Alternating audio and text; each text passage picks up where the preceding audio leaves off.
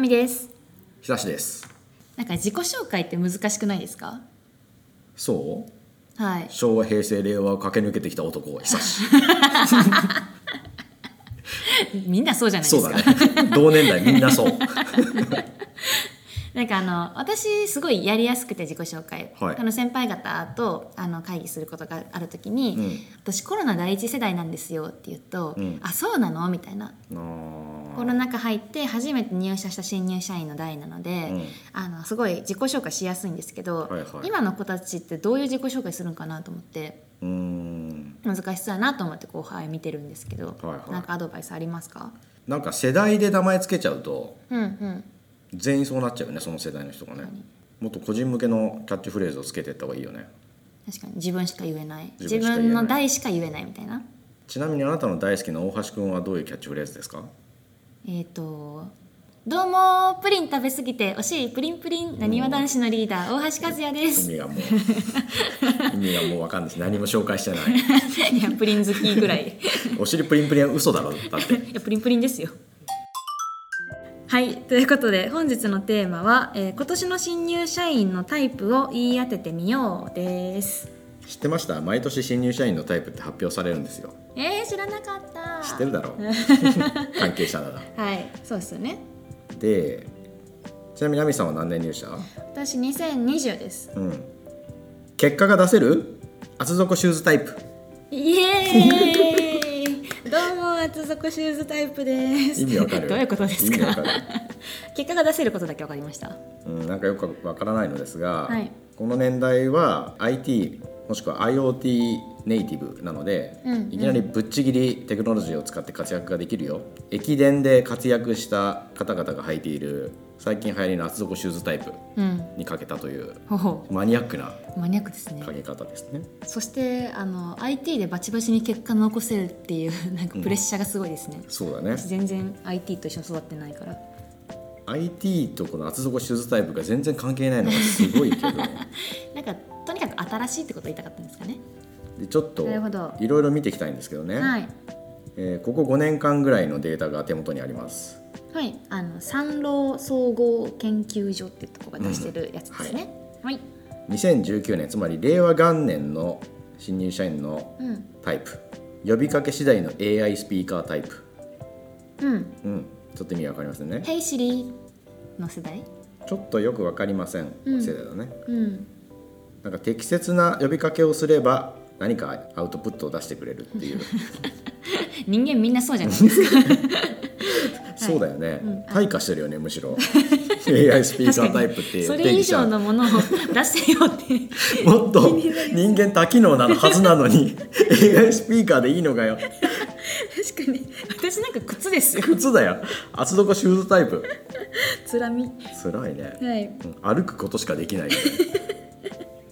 で令和2年つまり亜美さん世代はさっきの厚底シューズで、はい令和3年はうんうん仲間が恋しいソロキャンプタイプあなんかこれはわかる気がしますねそのコロナ入ってうん1年間つながりがなかったから仲間が欲しいってことですか、そうだねでもこれは多分ハイブリッドなことを言っていて、うんうんソロキャンもできちゃうんだけど、うん仲間も欲しいみたいなそういう自主自立と仲間と一緒みたいなことを合わせ持ちたいうんうん人たちなるほど人間人間だよね単なるそれ人間はですねうんはい、はいで、えー令和4年うん新感覚の二刀流タイプほもう完全に大谷に引っ張られてるでしかないん だけど、うはいまあ、これは多分この人たちの世代は大学生活でオンラインとオフラインが半々ぐらいなんですよそっか2年間リアルでうん2年間コロナですもんねなので二刀流どっちもいけますぜみたいうなんことでしょうそして注目の今年、はい令和5年ドゥルルルルルでん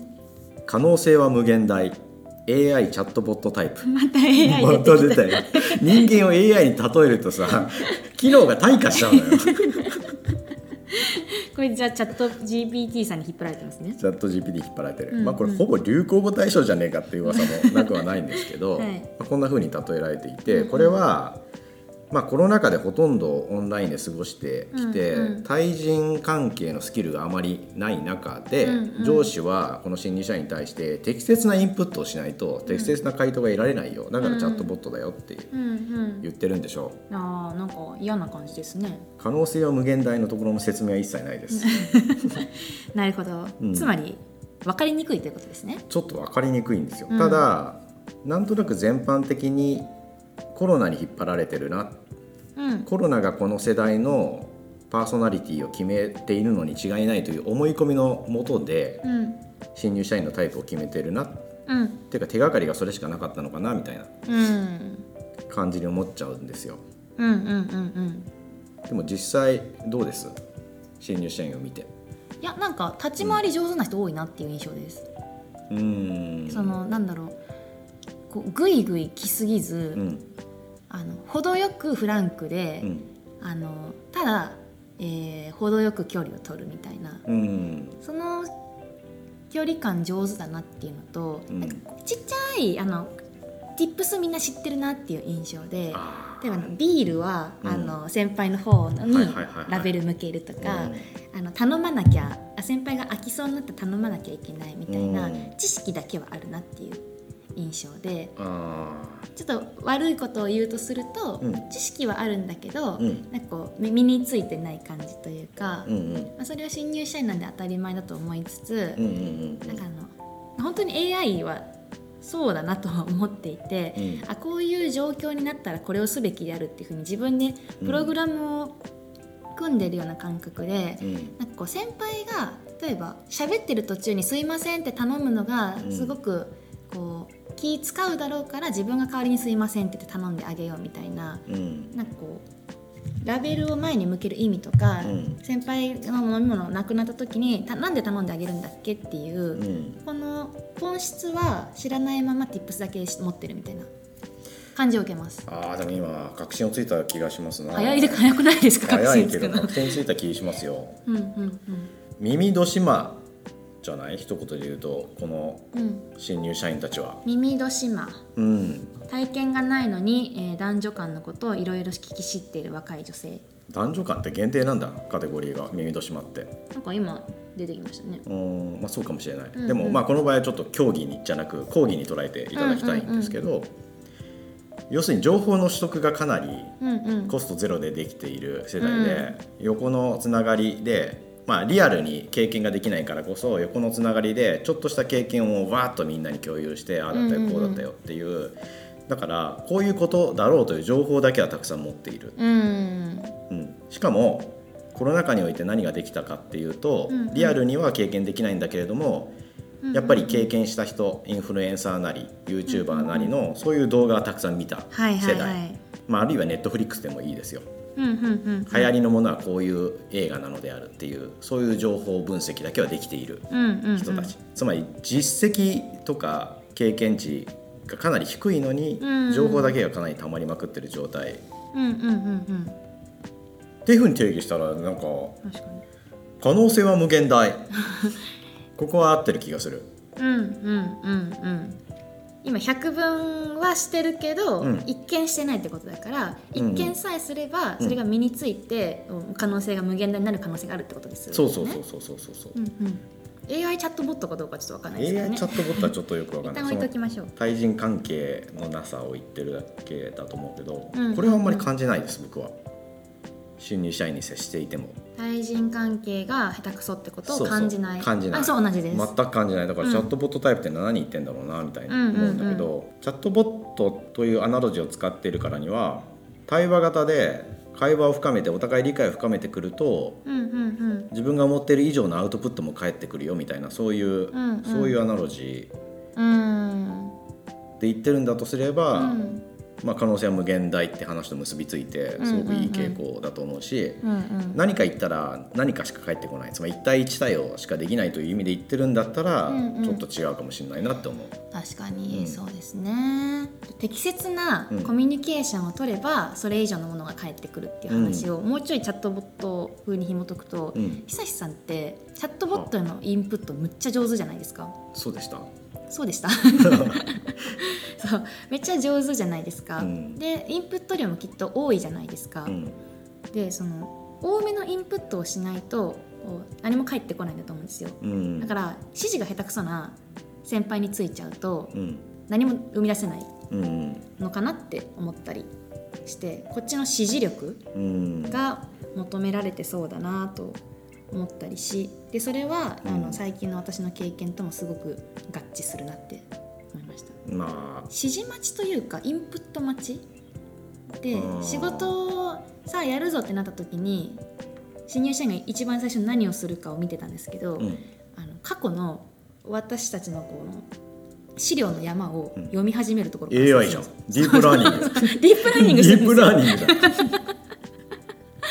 ディープラーニングしてるんですよ、うんで私がその子と比べてあのもうちょっと実践したいみたいな、うんまず資料書いてみて、うん先輩に赤いっぱい入れてもらって、うんで直してっていう実践型が好きだったんですけどおおなるほどねディープラーニングがお好きなんですよあートライアンドエラーを繰り返すことによって自分で推論を重ねてうん正しい方向に成長していくっていうことではなく、うん、過去の資料を全部ディープラーニングした上で最適解を出そうとするっていう、うん、そんなことですか感じ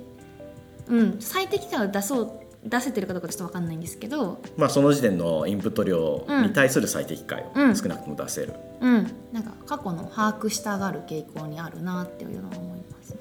僕もどちらかというとトライアンドエラーの中でうんうん最適解を選択できるように自らを鍛えていったんだろうなと思うからう、んうんあうんんまり過去の資料をほっくり返してみたいなことなかっうんたからないですね無駄も多いと思うんですよそのやり方って。うんうんあうんの車輪の再発明って言葉があるじゃん。うんうんうんうんうん車輪っていうものがある、うんつまり車輪の作り方も資料として残ってる、はいにもかかわらず、はいはい自分で改めて車輪を作ってしまって大発見だ大発明だって言っちゃうっていうあれね、うんうんうんうんっていうこともたくさんあったと思うんう思うんだけどでも車輪を再発明できたっていうことはそのプロセスをちゃんと体験できてるので、うんうんまたそれ他にも活かせていけたりうんするっていう良さもあったりうんうんうんすると、するとが我々です我々そう我々トライアンドエラー我々ですトライアンドエラーそれで今全然余計な話も言い出したんだけどさ、はいはいうちの息子の数学の授業すごくてさ、派はい定理とか公理って呼ばれてるものあるじゃないですか数学